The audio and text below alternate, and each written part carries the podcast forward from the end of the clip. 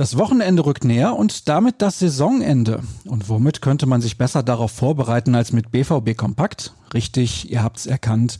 Mein Name ist Sascha Staat und ich freue mich, dass ihr schon wieder oder auch zum ersten Mal reinhört und heute wird's extra lang.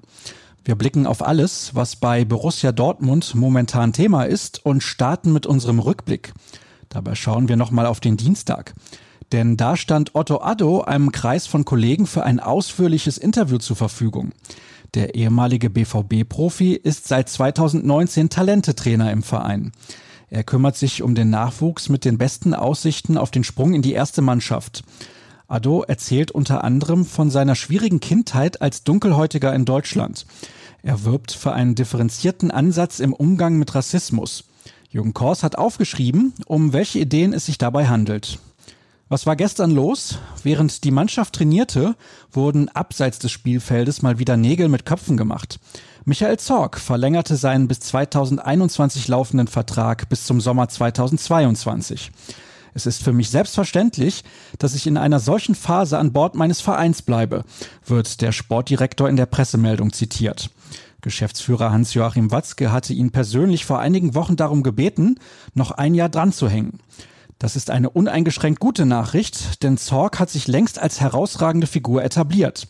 Das schreibt Dirk Krampe in seinem Kommentar. Mehr dazu findet ihr auf unserer Internetseite. Genauso wie den zweiten Teil seines Meistertüffs. Zunächst hatte Dirk darauf geguckt, wo der BVB bereits Maßstäbe setzt und absolute Spitze darstellt. Nun geht es darum, wo dringend noch zugelegt werden muss. Taktische Flexibilität ist dabei einer von mehreren Punkten. Zwar gelang die Umstellung von Viererkette auf Dreierkette fast perfekt, aber der BVB braucht ein gewisses Maß an Unberechenbarkeit, auch um auf unterschiedliche Spielverläufe besser reagieren zu können. Außerdem besitzt der Kader nicht die nötige Tiefe, um über eine lange Saison mit den Bayern konkurrieren zu können. Die sind gerade auf den Positionen 15 bis 23 deutlich besser besetzt.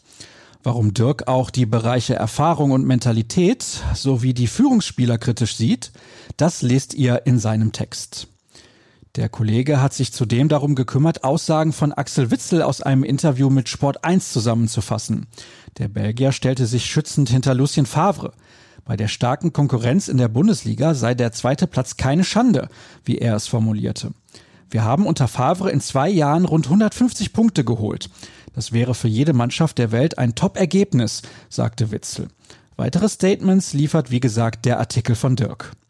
Was passiert heute? Die Mannschaft trainiert weiterhin in Vorbereitung auf das Spiel gegen die TSG Hoffenheim und ab 12.45 Uhr wird drüber gesprochen.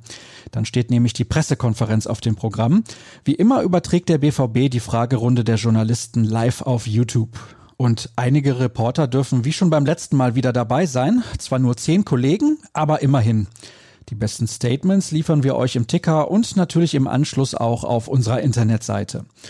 Und am späten Nachmittag geht unser wöchentlicher Podcast auf Sendung. Tobias Jörn ist dann mein Gesprächspartner und es gibt mal wieder jede Menge zu diskutieren. So, das sollte dann reichen an Informationen, zumindest für den Moment. Noch mehr rund um euren Lieblingsverein erfahrt ihr unter ruhrnachrichten.de und selbstverständlich auch bei Twitter. rnbvb ist dort die richtige Adresse und bei Edsascher Start liegt ihr jedenfalls nicht komplett daneben. Wir hören uns vielleicht später im Podcast oder ansonsten morgen. Macht's gut.